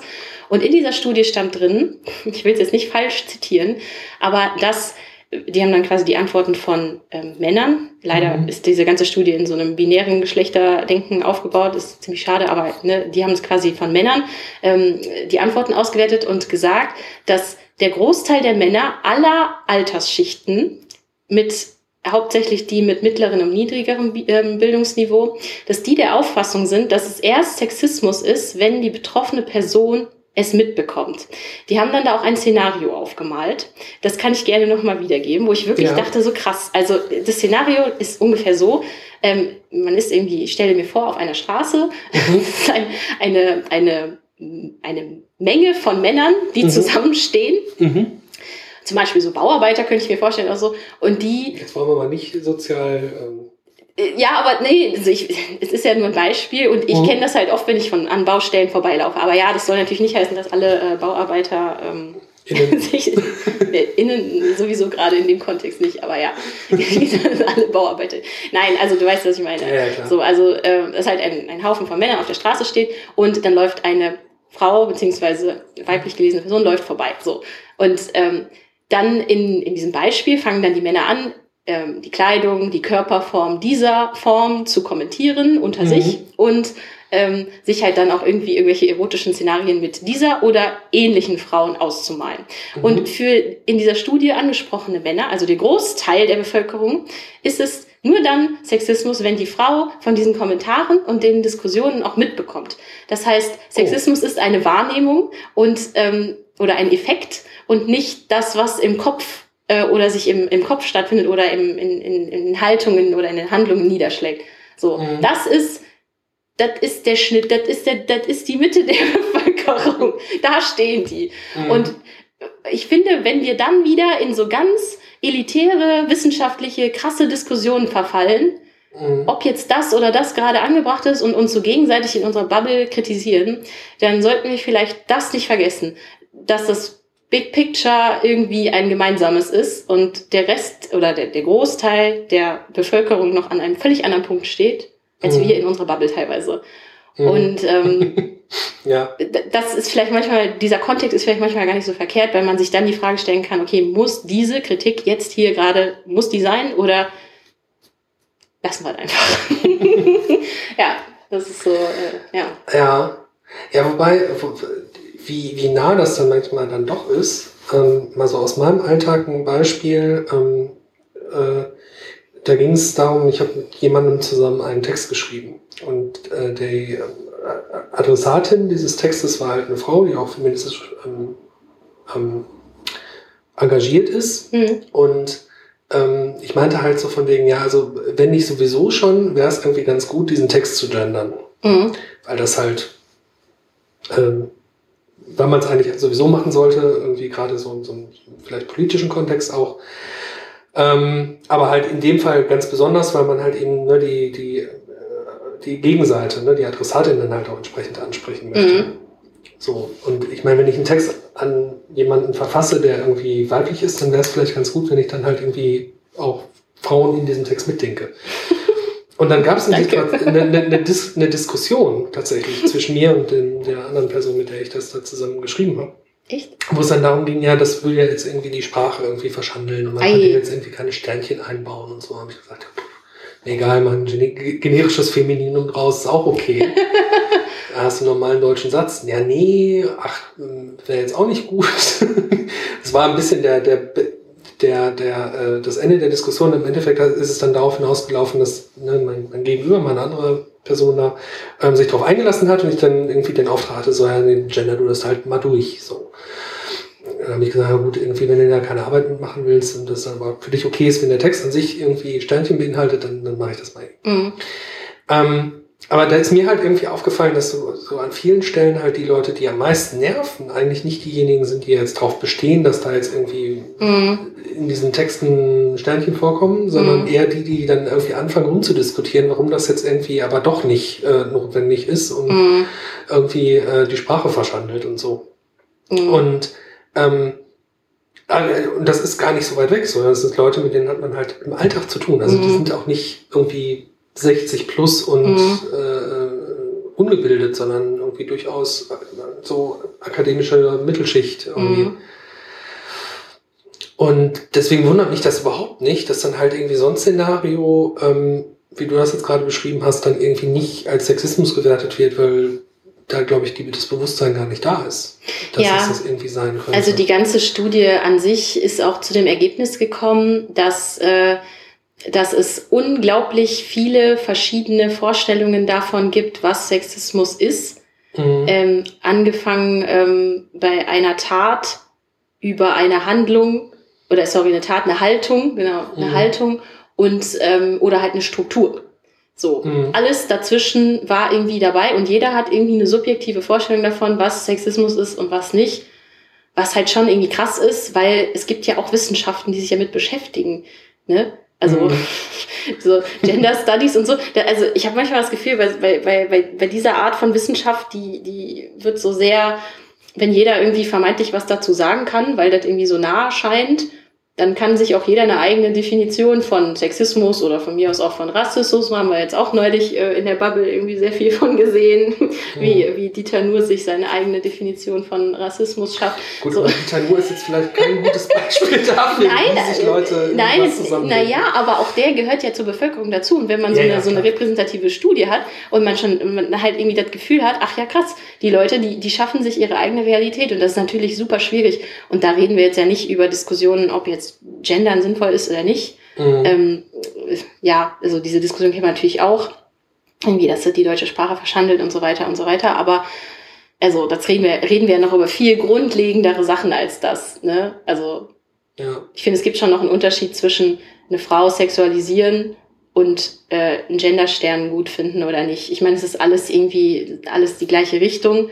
Aber mhm. also, für mich sind das verschiedene Ebenen von Sexismus. Ja. ja. Wobei ich das, also ich merke das halt auch an mir selber so in dieser, in dieser ganzen Bubble, ähm, weil ich da ja ne, einfach auch so durch Parteimitgliedschaft und so als Grüner ist man ja dann noch relativ ähm, schnell dabei, dass man da sensibilisiert wird. Wenn mhm. man sich nicht selber sensibilisiert, dann immerhin durch irgendwie das Umfeld so. Mhm. Ähm, aber also, dass ich zum Beispiel so diese, die, diese, diese, diesen Sexismus im Sinne von ähm, was weiß ich, Catcalling oder ähm, irgendwelchen, irgendwelchen Sprüchen oder mhm. ähm, meinetwegen, was weiß ich, äh, äh, sexualisierter Werbung oder so, mhm. dass das halt so Sachen sind, wo ich immer so ein bisschen denke, so, äh, irgendwie sehr uninteressant mhm. so für mich, weil ich das irgendwie zwar wahrnehme, aber irgendwie denke, das ist so eigentlich gar kein Thema mehr. Mhm. Ähm, und dann eher auf so Sachen guck, wie jetzt zum Beispiel, also jetzt aus meinem tatsächlichen Berufsalltag, so ich bin ja auch, also sagen wir mal, ich habe soll man sagen, ich bin halt Teamlead so und ähm, habe halt eben auch ähm, ähm, eine Teamie, die, die äh, Frau ist und das bietet mir halt die Möglichkeit, da auch nochmal anders mit dem Thema umzugehen mhm. oder so einfach da, da sensibel mit umzugehen und so, wo dann plötzlich so, so ganz andere Themen wichtig werden. So, was ist jetzt irgendwie der Unterschied zwischen Mentoring und irgendwie echtem Sponsoring mhm. bei der Entwicklung von Mitarbeiterinnen? Mhm. So. Ähm, so, das ist dann so, so der Punkt, wo ich irgendwie mhm. anfange, irgendwie ähm, zu, zu uns Grübeln zu kommen. Mhm. Ähm, und dann halt so, so, so, was weiß ich, so eine, so eine, weiß ich nicht, so eine Bauarbeitersituation halt irgendwie ganz, ganz, ganz weit weg ist irgendwie. Ja, das sind aber auch so ein bisschen, äh, das sind so ein bisschen deine Privilegien, ne? Weil für ja, mich ja, ist, absolut, für, für absolut. mich ist das halt, äh, für mich ist das nicht so weit weg. Also es passiert mir, ich habe neulich noch drüber nachgedacht, wie oft wohl. Ähm, aber ähm, also vielleicht für die HörerInnen, ich wohne in einer Großstadt, in einer Gegend, die man jetzt nicht als, also es ist jetzt hier nicht gerade Problemgegend, kann man nicht sagen. Es ist schon eher äh, ja, ist okay. Ist okay, ja. also hier wohnen, hier wohnen auf jeden Fall äh, ja eher Menschen mit mittlerem und äh, höherem ja, Bildungsstandard, würde ich mal sagen so. Also eigentlich kein, kein Problemviertel, überhaupt nicht. Ähm, aber wenn ich hier vor die Tür gehe und zu dem 100 Meter entfernten Rewe, ähm, da passiert es mir tatsächlich alle ein bis zwei Wochen, dass ich auf dieser Strecke gecatcalled werde. Mhm. Vor meiner Haustür. Das ist Kacke. Das, das ist, verstehe ich. Das ja. ist echt Kacke. Dann gehst du da in Jogginghose, man hat ja eh nichts mehr anderes an heutzutage. Oder in Leggings gehst du da rüber eben, da deinen Wocheneinkauf machen. Irgendwie, und du fühlst dich halt super unwohl, wenn dir dann so eine Gruppe von Männern begegnet. Weil du halt auch nicht weißt, so dein erster, erster Impuls ist halt, ja, schrei die alle an. Aber dann Mhm. kommt dein zweiter Impuls und denkst so, ja, fuck, ey, du wohnst hier. Mhm. Äh, die haben dich gesehen, wie du aus deinem Haus gehst. Vielleicht nicht der beste Ort, um Männer anzubrüllen. Keine Ahnung. Aber ne, solche Situationen. Ja. Und also man fühlt sich dann halt vor der eigenen Haustür unwohl. Also es ist natürlich sehr schön, dass du das nicht kennst, aber für mich sind diese Bauarbeitersituationen äh, leider Alltag. Ja, nee, ich habe das Ja. jetzt auch bewusst so ein bisschen Ja, so weiß, eingebracht, alles weil, weil ähm, das ist nämlich das, was ich finde, was dein Account halt gut macht, ne? dass, dass man dafür halt eben so nochmal so ein bisschen sensibilisiert wird oder dass man das überhaupt mal wieder Mhm. so auf den Schirm kriegt. Findest du bei dir im Alltag, ähm, findet jetzt außerhalb von den Situationen, wo du das jetzt im Arbeitskontext beschrieben hast, also fällt dir das auf? Also wenn ich Catcall, dann ist das nicht. dann, dann hältst, du, hältst du so ein Schild hoch, wo Satire draufsteht. Und dann ist es okay. Nein, aber also fällt dir das, das, das, ich bin ja nicht Dieter Nuhr. Ich kann nicht einfach ein Schild hochhalten, wo Satire draufsteht und dann werde ich plötzlich äh, auch wieder von der Ach, bitte lass eingeladen. uns diese, Satire-Diskussion, ey, dann werden wir hier noch drei Stunden weiterreden. ähm, ja, nee, ähm, also in meinem Alltag muss ich ganz ehrlich sagen, gut, ich, ne, ich bin in der IT. Das ist sowieso ähm, nicht, das ist nicht gut, aber es ist halt so eher, sagen wir mal, ein Bereich, wo Frauen eher die Ausnahme sind. Immer Also ich noch. dachte, IT ist nicht gut. Und du meinst, dass Frauen nicht so in der IT sind, ist nicht gut. Ähm, nee, nee, das, also ich finde das ja gut, wenn Frauen in die IT kommen. Ja, ja. Äh, weil, also das muss man auch bei der Firma, für die ich arbeite, so sagen, ähm, dass da zumindest ähm, so im Allgemeinen und auch gerade auf Führungsebene ähm, das Thema ähm, Diversität oder Diversität insgesamt, also Mhm. nicht nur jetzt bezogen auf, auf Frauen, sondern Mhm. auch auf sexuelle Orientierung, Nationalitäten, Religion, was weiß ich, Hm. ähm, dass das halt für uns wichtig ist. Also, dass Mhm. wir halt sagen, so, ähm, wir sehen, dass es einen Vorteil hat, wenn unsere Firma divers ist, weil wir in einem internationalen Geschäft unterwegs sind und ähm, im Zweifel ist es ganz gut, wenn wir nochmal irgendwie einen Mitarbeiter haben, der Urdu spricht, weil kann ja mal sein, dass das praktisch ist. Und Im Zweifel hilft uns das. Mhm. Im Zweifel ist der auch einfach qualifiziert. Nee, Qualifiziert sind sie sowieso Sowieso erstmal alle. grundsätzlich Ja, ja, so. Ähm, äh, bei uns, aber bei uns ist es eher ein Vorteil, sagen wir mal so, wenn du Mhm. ähm, neben deinem, deiner beruflichen Qualifikation noch irgendwas anderes mitbringst, Mhm. was dich vielleicht ausmacht. Ja. Ähm, das muss jetzt nicht Urdu sein, das kann auch einfach die Tatsache sein, dass du interessante Artikel geschrieben hast oder was weiß ich. Mhm. Ähm, das, ähm, das ist schon gut. So, deswegen ähm, muss man da nur aufpassen. Das sehe ich halt oft in so Kontexten, wo dann gesagt wird, so, oh, wir sind hier irgendwie großartig und, und divers und, und total woke und so, dass dann nicht irgendwie das als, als Baseline genommen wird und gesagt wird, so, ja, also ist ja bei uns überhaupt gar kein Problem, da brauchen wir nicht drüber reden. Ähm, das kennt man halt aus anderen Kontexten Mhm. und anderen Firmen, die halt von Mhm. sich behaupten, ja, mein Gott, irgendwie, ne, wir sind ja alle irgendwie ganz cool und jung und, und irgendwie IT und irgendwie ein bisschen hip und so. Und deswegen ist das bei uns alles kein Problem, weil, ähm, weil das so ist und deswegen reden wir nicht drüber. Und ähm, äh, das ist das, wo ich das im Alltag dann halt doch immer mal versuche, so ein bisschen kritisch zu hinterfragen Mhm. und das dann auch tatsächlich hier und da auch mal einfach sehe. So. Mhm.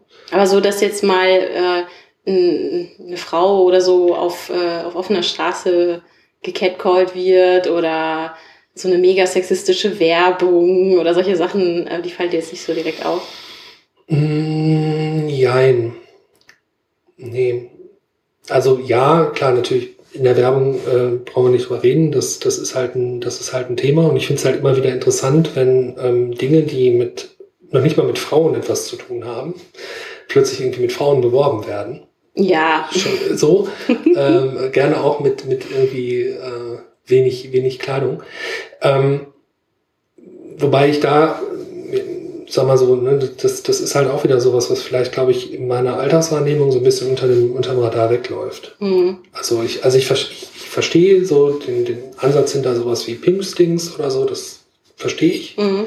Ähm, aber da habe ich vielleicht nicht so die, die, die Sensorik ähm, ganz selbstkritisch gesagt, um das immer so wahrzunehmen. Mhm.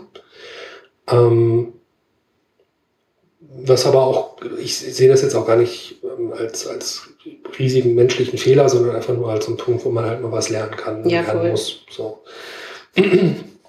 ähm, ja, aber also tatsächlich ist es so, aber es liegt an der Bubble. Also so, ein- so, so ein richtig krasses sexistisches Szenario sehe ich eher nicht. Mhm.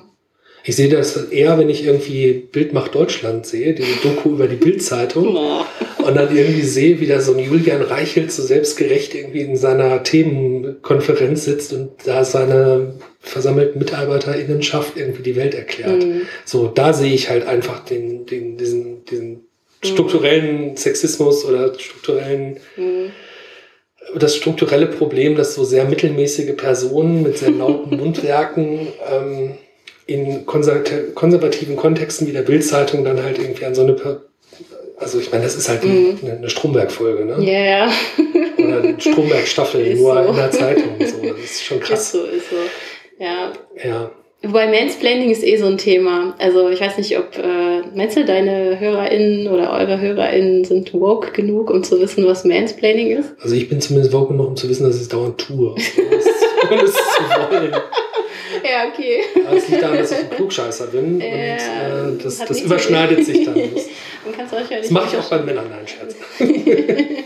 Äh, ja, ich wurde witzigerweise mal für meinen Account gemansplained. Das fand ich ziemlich witzig. Also Mansplaining ist ja quasi, wenn ein Mann einer Frau äh, einfach nur aufgrund des Geschlechts äh, den Impuls hat, die Welt zu erklären, sag ich jetzt mal ein bisschen platt, ähm, was sich als Frau in der Regel ziemlich komisch anfühlt, wenn einem dann jemand, der offensichtlich nicht mehr über Insta-Aktivismus weiß als du, woher auch, hat selber nicht so einen Account, dir dann aber versucht zu erklären, dass er wirklich sehr viel Ahnung hat und dass so wie du das machst, das niemals funktionieren wird.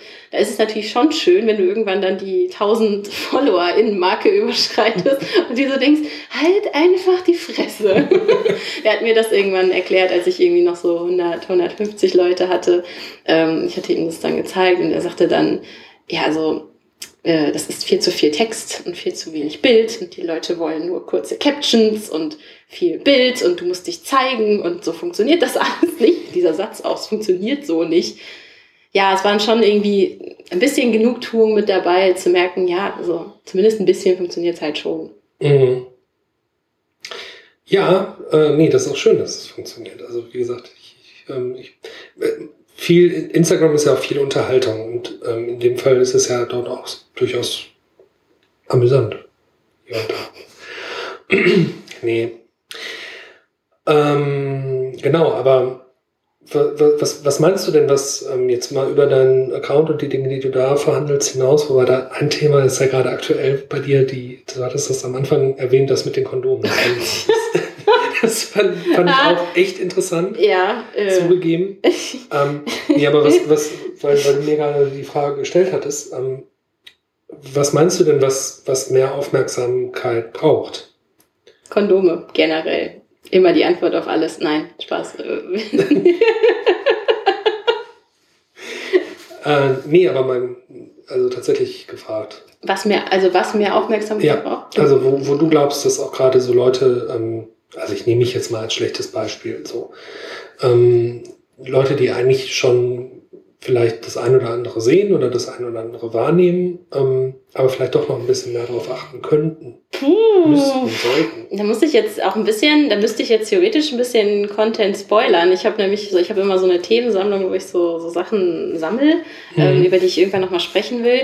Und ich habe mir auf jeden Fall für dieses Jahr auch vorgenommen, weiter Themen zu enttabuisieren. Ähm, Mhm. der Kondom-Post war da jetzt irgendwie nur der Anfang davon. Ich möchte auch noch über andere Themen sprechen. Aber ich weiß, wenn ich die jetzt hier alle droppe, dann, dann ist, ja, ist ja die Spannung nicht Ah, okay. da. Nee, Sollen Spoiler die Leute mir lieber folgen? Folgt mir mal. At live.inhershoes. Genau, ja, das verlinken wir sowieso dann. Ähm, nee, was, aber ähm, vielleicht, dann bleiben wir doch bei diesem Kondom-Ding als, als Beispiel. Ja. Das, fand ich, das fand ich auch echt ein bisschen witzig. Welchen Teil davon? Ähm, okay, also witzig jetzt im Sinne von interessant. Ja. Ähm, also das ursprüngliche Ding war ja so eine Geschichte, die du erzählst, ne? Da gibt es irgendwie so, so, so, so, so eine Zweisamkeit und irgendwie es wird ein bisschen Weißwein getrunken und am Ende könnte es dann möglicherweise auch irgendwie körperlich werden. Und dann stellt man irgendwie fest, so hoch irgendwie, man hat ja als Mann jetzt in dem Szenario kein Kondom dabei. Naja, nee, Moment. Das ist das Szenario nicht ganz genau wiedergegeben, denn es ist nicht der Moment, wo in meinen, ich man muss da Disclaimer dazu sagen, das sind jetzt meine persönlichen Erfahrungen mhm. ne? und alle, alles nett mit netten Leuten und so, also alles gut. So, aber ähm, es ist in meinen Fällen nicht der Mann gewesen, der in einem angemessenen Zeitpunkt festgestellt hat, oh huch, ich habe ja kein Kondom dabei, sondern in den Fällen, von denen ich gesprochen gesprochen habe, ist mir, und zwar nicht in einem angemessenen Zeitpunkt, sondern an quasi dem letztmöglichen Zeitpunkt jedes Mal aufgefallen, oh huch, äh, sind wir gar nicht der Meinung, dass wir mit Kondom verhüten, obwohl wir uns noch gar nicht so gut kennen, oh huch, ja, dann sollten wir vielleicht jetzt, wäre der Punkt darüber zu reden, weil danach können wir nicht mehr darüber reden. So, das war die mhm. Situation. und da mir das jetzt mehr als einmal und mehr als zweimal und mehr als dreimal passiert ist, ähm, habe ich gedacht, oh, äh, vielleicht ist das ein, eine Sache, über die man mal, ähm, über die man mal sprechen sollte. Und siehe da, das habe ich letzte Woche dann auch getan. Ähm, nur um dann festzustellen, dass, dass der am meisten gelikteste und geteilteste Beitrag seit Live in Her Shoes Gründung war, und mir sehr viele Leute hatten plötzlich das Bedürfnis, mit mir über ihr Kondomverhalten zu sprechen, was ich natürlich, finde ich natürlich super, aber das war mit dem Post ja gar nicht gemeint. Also ich wollte jetzt ja nicht irgendwie eine Grundsatzdiskussion darüber anfangen, wer wann wie wo ein Gummi mitbringen sollte, obwohl man die auch durchaus führen sollte. Aber ja, in dem Szenario habe ich mich darüber ein bisschen echauffiert. Mhm. Also es ist halt häufig passiert, dass, dass, wie gesagt, der Abend irgendwie einen gewissen Verlauf genommen hat und ähm, ja, irgendwie haben die betroffenen Männer so lange mit dieser Frage gewartet, oder ich dann so lange mit der Frage gewartet, äh, also ich weiß nicht, also ich habe mich darüber gewundert und, und, die hatten dann alle, hatten die halt kein Kondom dabei. Mhm. So, dann ähm, haben wir dann natürlich, also unabhängig davon, dass das natürlich vom Timing her auch mega, also versetzt euch mal bitte in dieses Szenario, ist natürlich mega kack Timing. Äh, killt ja wirklich alles an Romance, was irgendwie im Raum ist, wenn dann einer sagen muss, ja, äh, so, wir sind uns schon einig in Sachen Gummi und dann der andere antwortet, äh, mm, ja, also ich habe jetzt keins dabei. Also es ist natürlich mega, mhm. mega unpassende Diskussion dann. Ja. Ähm, wir haben dann in den, ich habe dann auch mal darüber gesprochen mit den betroffenen Personen, so auch mit Humor und auch halt witzig drüber, äh, drüber gesprochen und habe dann gefragt, ja, warum hast du denn kein Gummi eingepackt? Ne? So, so, ja, und ähm, Natürlich gibt es dann ganz, ganz viele Männer, das darf man auch nicht vergessen, das sind dann Gott sei Dank nicht die, die mir begegnen, die dann halt sagen, ja, äh, mit Gummi äh, fühlt sich halt nicht so toll an, sehe ich jetzt gar nicht ein, warum mhm. auch. Also das ist natürlich das ist eine andere Art von, von, von Mensch, über die wir dann sprechen. Mhm. Ähm, in meinem Fall waren dann die Argumente, ja, also zwei hauptsächlich, ja, ich dachte halt nicht, dass es dazu kommt, deswegen mhm. habe ich keins eingepackt. Und äh, oder ja, ich, ich wollte nicht, dass du denkst, ich wäre mit diesem Ziel hierher gekommen. Mhm. So, beides ja, ja, ist schon auch irgendwie, also kannst du doch irgendwie verstehen. Aber in diesem Wissen, den Abend dann zu diesem Punkt kommen zu lassen, nur um dann zu droppen, dass man, dass man halt keins dabei hat, ist halt, das ist halt schon irgendwie kacke. Weil dann habe ich die ganze Verantwortung in dem jeweiligen Moment, mich doch dann darum zu kümmern. Ja. So. Ja, ja. Ja, ich finde das, ähm, ich meine, gut, das ist äh, diesen, diesen Punkt mit, nein, diesen Punkt mit, ich wollte nicht, dass das so aussieht, als wäre ich mit dieser Absicht gekommen oder dieses irgendwie, äh, das finde ich ganz interessant, weil das nämlich sowas ist, was vielleicht auch mal so normalisiert gehört, ne? Also so Voll. dieses, hm, ach übrigens, wir haben hier gerade ein Tinder-Date, so, es könnte sein, dass das zu Sex führt. Das ja, und selbst wenn nicht, ist es auch nicht gleich eklig, wenn du keins dabei hast. Äh, nee, also, umgekehrt. Es ist. Äh, äh nein, ich meine, es ist. Es ist nicht eklig, wenn man was dabei hat. Ja, meine ich. Ja, ja, ja, sorry. Klar. Genau. Also, genau, es ist halt, du bist halt nicht ein schlechter Mensch, wenn du halt vorbereitet bist. Mhm. Wir müssen das etwas enttabuisieren. Und das ist auch der Grund, warum ich diesen Beitrag gemacht habe. Ähm, gar nicht, weil ich jetzt jedem Menschen vorschreiben will, bitte zu einem Date egal das wievielte es denn sein mag, äh, ein Gummi einzupacken, aber dass es halt mal aufhört, dass es irgendwie schlimm ist, wenn man das getan hat, weil äh, wo, da muss ich irgendwann auch noch mal in Ruhe irgendwie was zu schreiben. Aber ich meine, im Endeffekt ist ja das Problem, dass Sexualität an sich irgendwie so, so, ein, so ein total, total tabuisiertes Thema ist.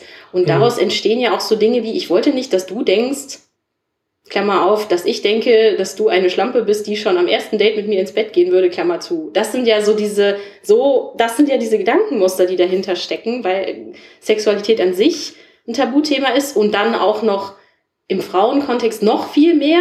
Mhm. Ähm, man ist ja, wird sofort geslutshamed, wenn man irgendwie als Frau regelmäßig Sex hat. Oh mein Gott, ja. Ähm, und also dieser Gesamtzusammenhang sorgt irgendwie für so total weirde Situationen, was so mhm. zum Beispiel sich in so Kondomdiskussionen niederschlägt.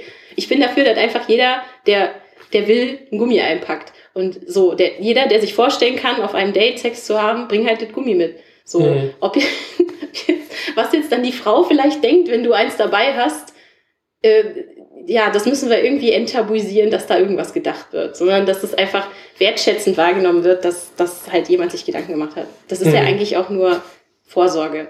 Weil alles ist nämlich besser, als wenn ich meine, darüber habe ich mich dann halt lustig gemacht, meine Hausdrogerie-Apotheke hier aufmache und halt logischerweise nicht für, für alle möglichen Szenarien, Größen und Vorlieben vorbereitet bin. Denn ich bin, ich bin hier kein Drogeriemarkt. Ja, und ich weiß halt auch manchmal nicht, was einfach äh, dann in der jeweiligen Situation notwendig ist. Also das ist alles besser, als wenn das passiert, dass wir dann in meinen Schrank gucken müssen oder in meine Schublade. Ähm, äh, ja. Mhm. Du weißt, worauf ich hinaus will, ja. Also ja, das, das ist eigentlich, ja.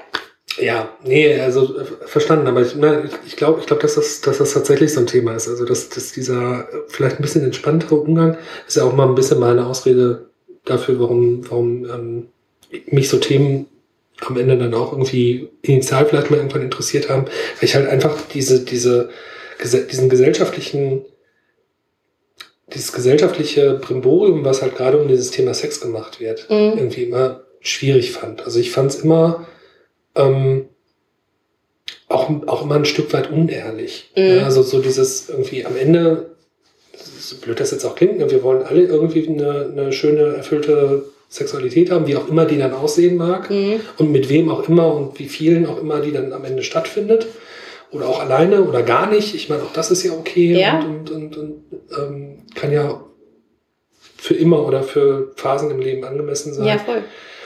Und dass man sich da als Gesellschaft halt irgendwie mal so ein bisschen von löst, von diesem ganzen, so wir müssen das jetzt irgendwie immer so ein bisschen moralisieren oder wir müssen ja, jetzt irgendwie immer so ein komisches christliches Abendland da irgendwie simulieren und so ja. tun, als wären wir alle irgendwie ähm, ähm, heterosexuelle Familienmenschen. Ja. So das wird halt ein bisschen behandelt wie so eine heilige Kuh und so total glorifiziert. Und ähm, ich, ich finde es halt echt ein bisschen schlimm, dass, dass die Normalität halt so oder der, der Default halt so ist, dass ich male jetzt mal ein heterosexuelles Szenario, dass ähm, Frau und Mann sich erst sehr gut kennen müssen oder besonders gut kennen müssen, damit sie dann ähm, miteinander intim werden, weil das ist Menschen vorbehalten, in der Regel, die die irgendwie was Besonderes miteinander teilen. So, das ist ja so der, der Default.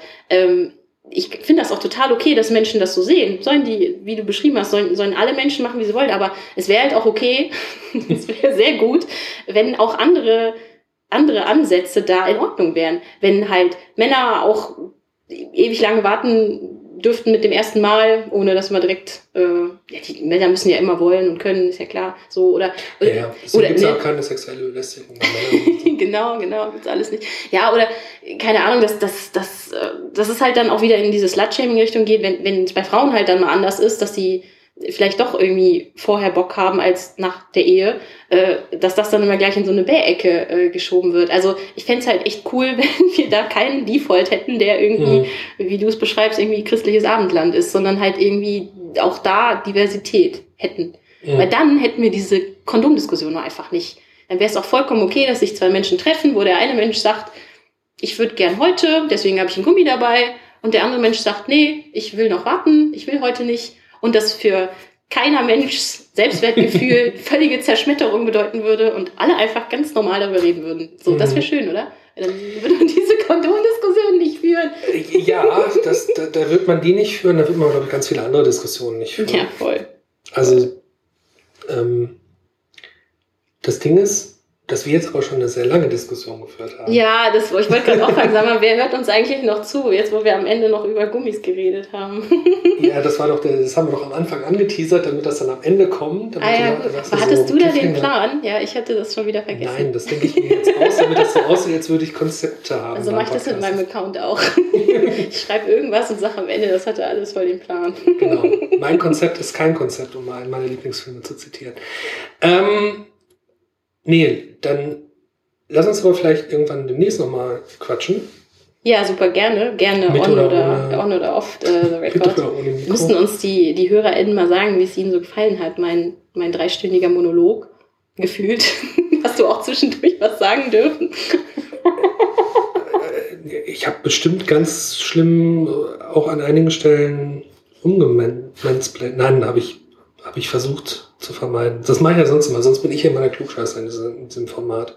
Wenn er mal anfängt, so den Julian Reichelt zu machen und die Welt zu erklären und so. Ja, wir haben ja sonst keine Frauen zu Gast, oder?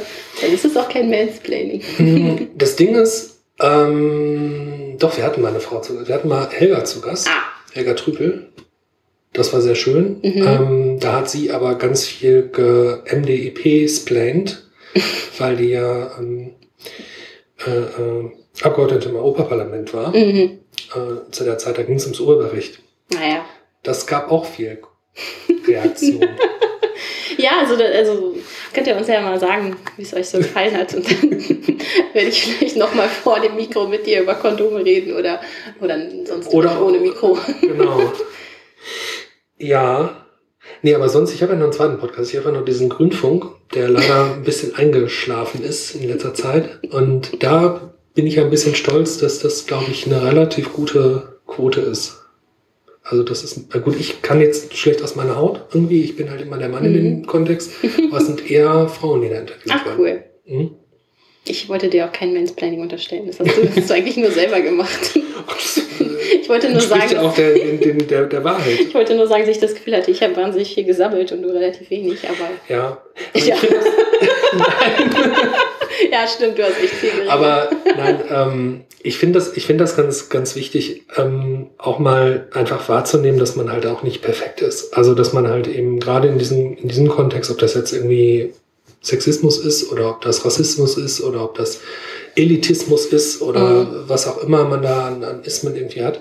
So, ähm, es ist ja okay, wenn man, oder für mich, das kann ich jetzt nicht verallgemeinern, aber für mich ist es okay, wenn Leute sagen, okay, ich weiß, da habe ich Themen, die sind nicht fertig Mhm. und ähm, ich vergesse halt auch mal irgendwie das Binden-I zu tippen oder zu sprechen oder ich ähm, vergesse, äh, dass ich gerade aus einer bestimmten Perspektive heraus spreche, die in meinem Fall dann halt irgendwie weiß, männlich privilegiert ist oder aus so, ähm, sondern dass man halt sagt, okay, irgendwie, ich versuche mir da auch einfach selber den Raum zu geben, Dinge zu lernen. Voll. Ich lerne ja auch noch. Ja, wir alle. Ja. Genau. ja, schönes Schlusswort. In diesem Sinne,